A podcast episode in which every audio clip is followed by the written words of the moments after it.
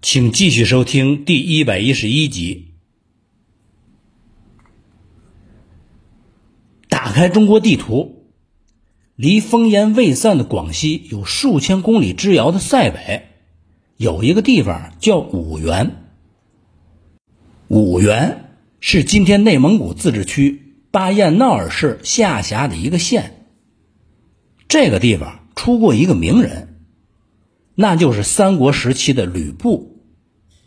在南北朝时，属于沃野镇，北魏塞北六镇之一。拓跋王朝就是在六镇之乱中解体的。五原在古时候的亮点基本上就是这些了。民国时代，五原属于绥远省。绥远在内蒙古西南一带，是当时中国塞北四省之一。这四省就是热河、察哈尔、绥远、宁夏。其中宁夏属于大后方，热河和察哈尔早就被日军占领了。绥远呢，一分为二，日军控制着东面。中国军队控制着西面，在绥远，中国这边的最高指挥官是第八战区副司令长官兼第三十五军军长傅作义，同时，傅作义还担任着绥远省政府主席的职务。说到正面战场，在人们印象中，似乎只有中原、华中、华南、西南滇缅边境。而塞北草原被很多人都遗忘了。实际上，绥远是当时非常重要的一块战场，阻挡着日军向西北大后方的窥视。往前推两年多，太原陷落，阎锡山退守晋西南，独守孤城的傅作义在第二年的春天率领部队来到了绥南，后来又进驻绥西。在五原建立了根据地。傅作义手里的人马是起家部队第三十五军。第三十五军是身经百战，超过三万人，包括董其武的第幺零幺师、孙兰峰的新编第三十一师、袁庆荣的新编第三十二师，以及独立炮兵第二十五团。绥远地处塞北，草原戈壁两茫茫，骑兵是不可少的。在傅作义的军中，就有一支骑兵——中央军系统骑兵第七师。此外，还有一些新编部队和游击旅。值得一提的是，九一八事变以后，在东北江桥打响抗战第一枪的马占山将军。此时也隶属于傅作义指挥。在继续讲绥远的战事之前，需要说一下与之关系密切的冬季攻势。一九三九年十一月，正面战场的中国军队完成了第二期整训之后，重庆军令部作战厅下达了冬季攻势的命令。蒋介石为什么在这个时候打一次大规模的进攻战呢？因为第二次世界大战爆发以后，美国开始明确反对日本的东亚新秩序政策。在这种背景下，蒋介石决定开展一次反攻，一个是振奋军心，二是给美国人看看，给美国看，为的是争取贷款和军事援助。就这样，北起内蒙古、绥远，南至两广。中国军队同时出动了七十一个师，在各个战区内向日军发起了进攻。按照日本人在中国事变陆军作战史里边的说法，这次冬季攻势的规模以及战斗意志，远远的超过了我方的预想，尤其是第三、第五、第九战区的反攻极为的激烈。在冬季攻势中。日军各地守备部队被分割成了一个一个的孤立据点。以第十一军为例，能集中起来的步兵只有四个大队，其他的部队全部受到中国军队分割式的围攻。围攻第三师团的有二十三个师，围攻第六师团的有十六个师，围攻第十三师团的有四十九个师。这是日本人的说法，稍微有夸张。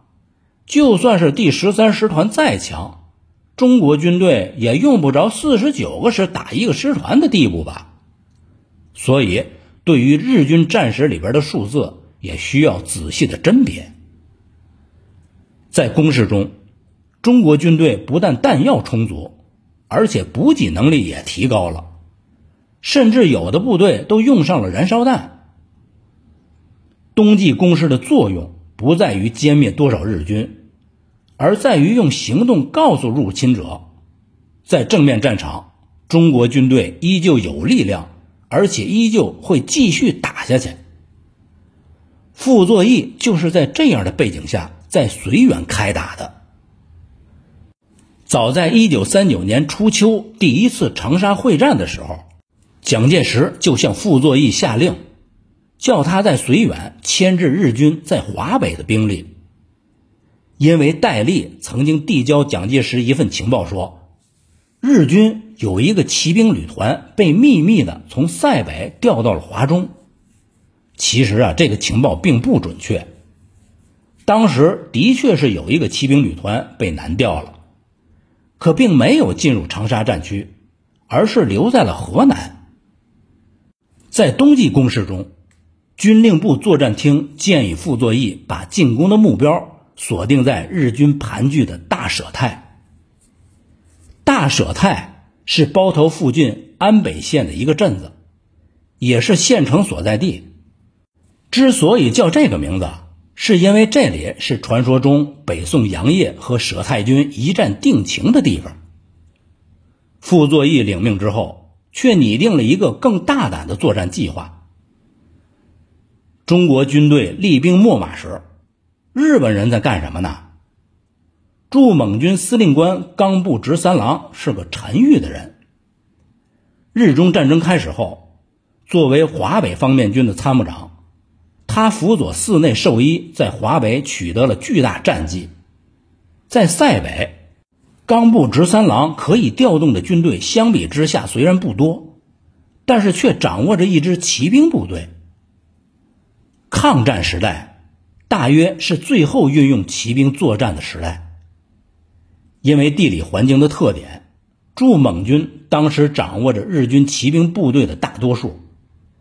具体的说，是以小岛吉藏为部队长的骑兵集团。这个集团有两个旅团的兵力，一共是四个连队，在包头附近驻扎着两个连队，在固阳的第十三联队。和在安北的第十四联队，固阳和安北是包头附近的两个县，一个在东边，一个在北边。另外那两个连队，正如前面提到的，是被调到河南去了。一九三九年十二月十九日，华南昆仑关爆发激战的时候，塞北的日军骑兵集团长小岛拿到了一个情报。傅作义第三十五军主力集结在昆都仑河以东，要在十二月二十日攻袭包头。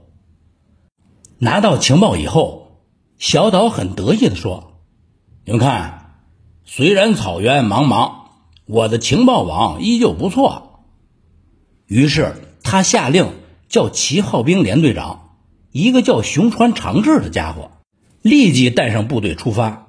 横渡昆都仑河去拦截傅作义。熊川长治是十二月二十日黎明带队出发的。小岛出包头的西门为熊川长治送行，送就送吧。奇怪的是，一送就送出了五里地，给人的感觉是这一切跟作战都没什么关系，而是恋人的别离。临了。望着熊川长治带着人消失在霞光崩裂的草原深处，小岛充满激情地吟出了一首诗。他说：“静静的草原多美丽呀！随着露珠的滴落，大河男儿奔赴了远方战场。”这怎么说呢？这诗啊写的确实不怎么样。所有不靠谱的事做完以后，小岛想起回城了，但是他绝对没有想到，自己早已经中了傅作义的圈套。他带人还没有进入包头呢，就听见城里边已经是枪声大作了。小岛愣神的时候，有人来报告说，就在他送熊川出城的时候，外边突然冒出了一支中国便衣队，趁机就攻入了城中。这就是传说中的调虎离山。小岛骑兵集团的主力驻扎在包头西北周边的固阳和安北。平时进行城防的只有熊川的骑炮兵连队以及少量的战车部队和步兵。现在城防主力已经被熊川长治带走了，包头也就一下子空虚了。小岛带人进城以后，得知少数守备部队在中国便衣队的进攻下正节节的后退。看便衣队的样子。是要朝着骑兵集团司令部推进。现在双方在前面的巷口已经陷入了死战，他有点蒙圈了。进城的时候，他并没有把便衣队放在眼里，但是看现在这阵势，明显是要端他的司令部。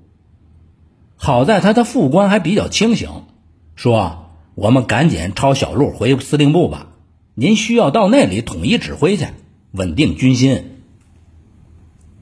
小岛赶回了司令部，听到一个参谋正在给张家口驻蒙军司令官冈部直三郎打电话，其中有这么一句话：“呃，多谢司令官，真的不需要，我们自己能顶得住，请您放心。”显然，电话的那一头，冈部直三郎之前是这么说的：“我马上派增援部队过去。”小岛是真心想踹这个参谋两脚，他想再给冈部直三郎打一电话，又觉着不合适，毕竟是刚刚拒绝完。其实啊，找援军对小岛来说并不是困难事儿，包头的周围不就有他的两个骑兵连队呢吗？小岛给固阳和安北的骑兵第十三和第十四连队打电话，叫他们立即回援包头。坐定了以后，小岛又站起来了。攻入包头的是中国的便衣队，后面有没有更多的部队跟进呢？这次攻袭战是什么性质和规模的呢？小岛的心里是一点底儿没有。正如小岛担心的那样，突然出现的中国便衣队只是打前阵的，因为临近中午的时候，他得到新的情报。包头城外出现了傅作义第三十五军的主力。傅作义面憨多谋，回望傅作义的资历其实是很老的。他少年的时候，他就考入了太原陆军小学，那是清帝国覆亡的前两年。辛亥年，傅作义作为学生军的一员，参加同盟会的外围组织。武昌守义后，他跟随革命军出娘子关攻清军。进入民国后，入保定陆军军官学校学习步兵战术。毕业之后回山西，进了阎锡山的部队。北伐的时候，任天津警备司令。一九三一年，傅作义出任第三十五军军长兼绥远省政府主席。一九三三年。参加长城抗战。一九三六年，百灵庙之役爆发前一年，傅作义已经晋升为陆军二级上将了。傅作义是阎锡山的部下，虽然不是中央军出身，但是被蒋介石器重，一如重用孙连仲、商震和徐永昌似的。蒋介石对傅作义有好感，还有另外一个原因。当年西安爆发事变，张学良曾经邀请傅作义直飞西安参加解决问题的会议，傅作义也答应了。但是飞机飞到了西安的途中出现了故障，就迫降在了河北易县，最后没能到西安。这个对傅作义是个意外的收获，因为如果他到了西安，参加了张学良的会议，事后蒋介石对他必有看法。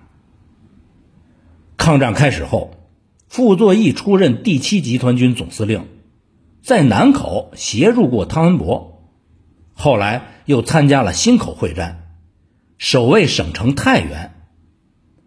有意把傅作义从阎锡山手下拉过来的蒋介石，在一九三八年冬提升傅作义为第八战区副司令长官，叫他驻军绥西，从此脱离了第二战区。在绥西，傅作义是一边抗日一边屯田，这个做法受到了蒋介石的称赞。重庆希望傅作义率部进攻大舍太，就是安北的日军，但是傅作义认为这个计划意义不大，起不到牵一发而动全身的作用，就不如啊直接进攻包头。跟重庆沟通以后。作战厅厅长刘斐觉得有可行性，参谋总长何应钦则比较担心，他怕这个行动引起连锁的反应，万一这包头之战打不好，日军会趁机反攻，进入西北腹地的宁夏。不能说这何应钦的担心没道理。中国的大后方，一个是西南，一个是西北。如果西北方向渗透进日军，确实就不好办了。至于日军在战略上有没有入侵西北的计划，那取决于他们自己的盘算。但是，作为国民政府军委会的参谋总长，何应钦不能不考虑到这一点。傅作义却坚持自己的观点。刘斐跟军令部长徐永昌商议，又上报给了蒋介石。最后排除了日军兵进西北的可能，同意了傅作义的冒险计划。包头位于黄河北岸和平绥线上，在塞北，归绥、包头、张家口成犄角之势，是日军占领的三个重要据点。相比之下，包头的战略作用更大，因为它如同刺入西北腹地的一把匕首。在包头和附近的据点，日军驻屯的兵力有一万人左右，包头的城防也极为的坚固。如果要是强攻，中国军队必会付出重大的伤亡，而且能不能攻下来还另说着。傅作义深知这一点，故而就采取了调虎离山、黑虎掏心、围城打援这三个招数。怎么能把包头城里的日军主力调出来是最关键的。另外一个关键就是，怎么能把从固阳和安北赶来的日本援军挡住，甚至全歼。只有两者齐备了，才可以保证对包头的黑虎掏心。为了迷惑日军，傅作义用了瞒天过海的办法，隐蔽作战意图。他叫师长董其武带着部队做出了在一线构筑战斗工事的姿态，给日本人一个信号：你看，中国军队只是固守防线而已。此外，打包头是一次长途奔袭，辎重补给是个问题。如果一开始就大规模的动用辎重部队，势必会引起黄河北岸包头日军的怀疑。于是，傅作义叫人昼伏夜出。把大量的弹药逐次埋在黄河南岸的沙土里，一旦开打，可以用最短的时间完成弹药的补充。功夫做足了之后，一九三九年十二月十五日，傅作义一声令下，以第三十五军为主力的攻击部队，三万多步骑兵，穿越了茫茫草原和戈壁，悄悄地向包头进发。开始了抗战八年中史无前例的一次长途奔袭。出发前，士兵们都不知道此战的目标在哪儿。部队长告诉他们，一直向前走就是了。第三十五军的三名部队长，董其武、孙兰峰、袁庆荣，他们很早就追随傅作义了，时间最短的也超过了十年，那都是自己人。在民国时代，自己人、同乡、同学、校友、师生之谊，各种能搭上关系的社会网络，在很大程度上决定着军中的人事录用。人事关系的陈旧传统虽然制约着不同部队之间的配合，但有的时候也会起到积极的作用。那就是在一个部队内部，如果将帅彼此认定对方是自己人。那么关系就很融洽，主帅指挥起来是得心应手，不必担心部下不买账或者是阳奉阴违的事出现。在兵力的布置上，傅作义做了以下的安排：孙兰峰新编第三十一师为攻城的主力，避开日军在包头外围的据点，长驱直入打包头。骑兵第七师。破坏包头到归绥的铁路桥，断绝该方向的日本援军，随后作为预备队使用。袁庆荣的新编第三十二师担负打援任务。董其武的第幺零幺师进入包头西北，以一部扫清昆都仑河到包头沿线各个据点的日伪军，同时担负总预备队的角色。随时支援孙兰峰的攻城部队。包头受到攻击，日军必然会从相距最近的固阳、安北搬援兵，所以袁庆荣部担负的任务极重。如果阻击不了日本的援军，孙兰峰的攻城作战也许就会功亏一篑。按照计划，孙兰峰的攻城部队要在十二月二十日抵达包头北边的黄草洼。总攻击在当天日落后开始，不想中部间出了岔子。骑兵第七师在十二月十八日完成了切断包头到归绥的铁路桥的任务后，本应作为孙兰峰攻城部队的预备队，隐蔽埋伏在包头的外围，成为第二道保险。一旦袁庆荣打援不利，日军突破防线。